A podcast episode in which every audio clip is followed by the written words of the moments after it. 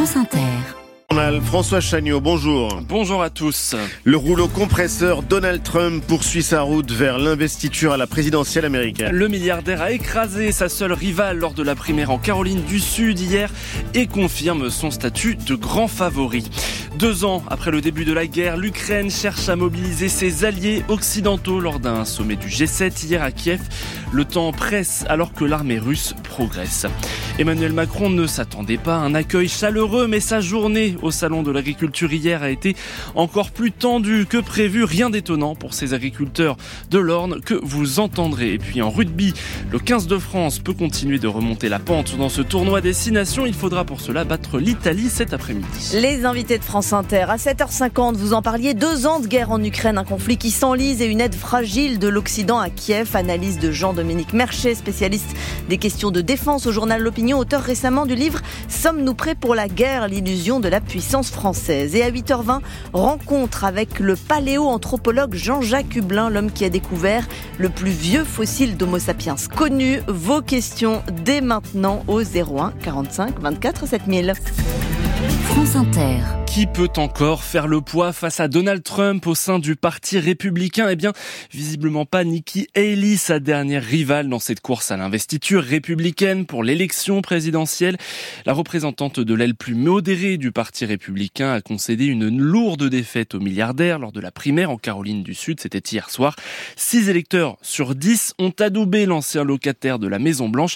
Reportage de notre correspondant aux États-Unis, Sébastien Paour. Les bureaux de vote à peine fermés, Trump monte sur scène à Columbia, la capitale de l'État.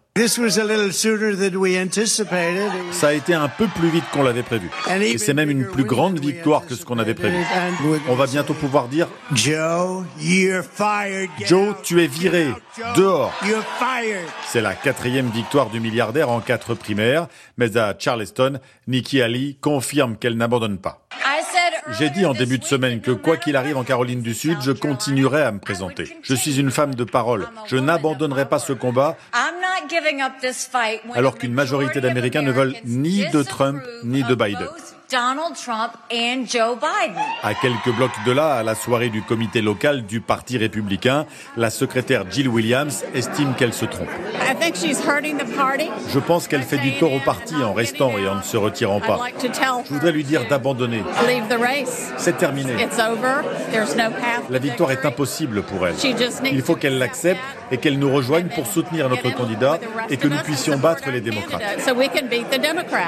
Prochaine étape des primaires, mardi, dans le Michigan. Charleston, Caroline du Sud, Sébastien Paour, France Inter. Et le candidat du camp républicain sera annoncé au mois de juillet avant l'élection présidentielle le 5 novembre. Un soutien indéfectible à l'Ukraine, c'est ce qu'ont promis les dirigeants du G7 lors d'un sommet virtuel organisé à Kiev hier, deux ans jour pour jour après le début de l'invasion russe. Mais au-delà des déclarations conjointes de soutien, Volodymyr Zelensky, le président ukrainien, réclame une nouvelle fois des actes car l'armée russe continue de gagner du terrain, Christian Chesneau. C'est une course contre la montre et le président ukrainien a bien conscience que le temps ne joue pas forcément en sa faveur. Lors d'un G7 virtuel hier, Volodymyr Zelensky a exhorté ses alliés à lui livrer des armes sans attendre. Nous comptons sur vous, a-t-il lancé comme un appel au secours, alors que l'armée russe enregistre quelques avancées sur le terrain, mais il assure que son pays sortira victorieux du conflit. En visite à Kiev, la présidente du Conseil italien, Giorgia Meloni, et le Premier ministre canadien, Justin Trudeau, ont signé deux accords de défense avec l'Ukraine. Le Canada s'est engagé à apporter un soutien financier et militaire de plus de 2 milliards de dollars cette année. La présidente de la Commission européenne, Ursula von der Leyen, s'est engagée de son côté à poursuivre le soutien des 27 jusqu'à ce que l'Ukraine redevienne libre. L'UE doit verser en mars 4 milliards et demi d'euros d'aide à Kiev, première tranche d'une enveloppe de 50 milliards. Volodymyr Zelensky cherche à consolider à tout prix ses liens avec les pays occidentaux. Face aux avancées russes, son armée a besoin de plus de munitions et davantage de systèmes de défense antiaérienne. Le G7 qui appelle également le Kremlin à clarifier les circonstances de la mort d'Alexei Navalny.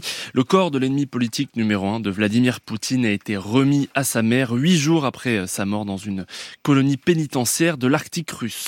7h05, des insultes, des coups de poing, des interpellations dans les allées du Salon de l'agriculture. hier, la colère des agriculteurs a éclaté face aux forces de l'ordre qui empêchaient l'accès au président de la République. Emmanuel Macron a finalement pu inaugurer le salon avec 4 heures de retard sous les sifflets et les huées. Une violence qui n'étonne pas les agriculteurs de l'ordre l'Orne réunis hier devant les grilles de la préfecture, Lucie Amadieu. Devant cette vidéo où agriculteurs et forces de l'ordre en viennent aux mains, Guillaume, producteur laitier, est partagé. Moi qui suis producteur, ça m'arrache aussi de voir des images comme ça. Mais après, je n'irai pas condamner des agriculteurs puisque de toute façon, c'est leur colère qui s'exprime. quoi. Une colère qui couvre depuis plusieurs mois. Alors ces altercations, ces bagarres ne surprennent pas Maxime Vaugeois. Ce responsable des installations aux jeunes agriculteurs de l'Orne produit aussi de la viande bovine et des céréales. On est passé par toutes les étapes. On a retourné des panneaux, c'était symbolique. Euh, ça embêtait personne. On a fait des mobilisations un peu plus intensives euh, courant du mois de janvier. Aujourd'hui, voilà il euh, y a des gens qui sont à bout, euh, ils en viennent aux mains. Bon, c'est pas le but. L'objectif est d'obtenir plus d'annonces, notamment sur la gestion des cours d'eau, la concurrence internationale, les rémunérations. Et pour cela, peut-être que la violence est la clé, regrette Jean-Baptiste Goutte, président des jeunes agriculteurs de l'Orne. Quand on arrive à ces situations-là, c'est ce qui fait un petit peu bouger notre gouvernement. Tant qu'on reste dans la démarche communication euh, de manière pacifique, bah, on a l'impression que le sujet n'est pas encore assez important pour qu'on s'en occupe réellement. Ces syndicalistes normands n'ont pas prévu d'autres actions pour le moment. Ils attendent de voir comment les choses évoluent avec le salon de l'agriculture. Lucie Amadieu, France Bleu Normandie Camp. Et pour éteindre l'incendie, Emmanuel Macron a improvisé un débat avec des représentants euh, de syndicats agricoles hier et fait plusieurs annonces, notamment la création d'un plan de trésorerie d'urgence et l'instauration de prix planchers. Jordan Bardella espère que les agriculteurs lui réserveront un meilleur accueil qu'au chef de l'État. C'est une étape clé sur la route des élections européennes de juin, décisive pour le Rassemblement national. Les macronistes, eux, annonceront leur tête de liste dans les prochains jours. Il s'agirait de l'eurodéputée Valérie Hayé, selon les informations de notre éditorialiste politique et journaliste à la tribune dimanche, Ludovic Vigogne. Et on retrouvera la chronique de Ludovic Vigogne sur la journée mouvementée du chef de l'État au Salon de l'Agriculture à 7h40. En rugby, suite de la troisième journée du tournoi des Six Nations, cet après-midi, le 15 de France doit montrer les muscles face à l'Italie. Les Bleus sont en train de remonter la pente. Victoire en Écosse après une large défaite face aux Irlandais. Alors, ils vont tenter aujourd'hui de confirmer ce succès et de montrer un visage plus séduisant, Vincent Pellegrini. Après ce début de tournoi guerre enthousiasmant et avant d'affronter l'équipe la plus faible de la compétition, bon nombre d'observateurs plaidaient pour un renouvellement et un rajeunissement de ce 15 de France. Cela n'a pas été l'option choisie par Fabien Galtier. Le rugby, c'est pas la Star Academy, c'est pas Colanta non plus. L'équipe de France du rugby, c'est pas ça. On est, on est convaincu que ça ne marche pas, pas avec cette équipe-là pas avec l'histoire de cette équipe-là. On est convaincu que vivre l'expérience qu'on vit en ce moment va nous rendre plus forts. Battu lors de ses deux premiers matchs dans ce tournoi, l'Italie reste sur une défaite cinglante face aux Bleus, 60 à 7 en octobre dernier lors de la Coupe du Monde.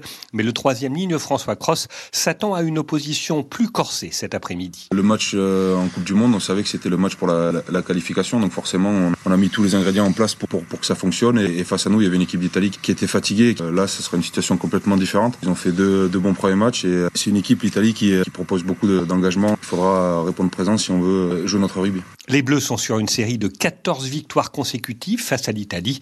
Ils n'ont plus perdu face à la Squadra depuis 11 ans. Lille, Vincent Pellegrini, France Inter. France-Italie, coup d'envoi à 16h au stade Pierre-Mauroy de Lille. Et hier, l'Irlande a poursuivi son sans faute en dominant le Pays de Galles 31 à 7 et l'Écosse a battu l'Angleterre 30 à 21. Que diriez-vous de choisir le livre de l'année aux côtés d'Isabelle Huppert? Eh bien, c'est possible. Il vous suffit pour cela de candidater pour faire partie du jury de la 50e édition du prix du livre France Inter sous la présidence exceptionnelle d'Isabelle Huppert. Donc, vous avez jusqu'au 7 mars inclus pour envoyer votre candidature et de faire partir des 24 auditeurs heureux élus. Candidature à déposer sur le site de France Inter ou par courrier. L'adresse Livre Inter France Inter 116 avenue du Président Kennedy 75 220 Paris CEDEX 16. C'était le journal de François Chagnot. À suivre, zoom sur le renouveau d'un spectacle de 80 ans, Holiday on Ice.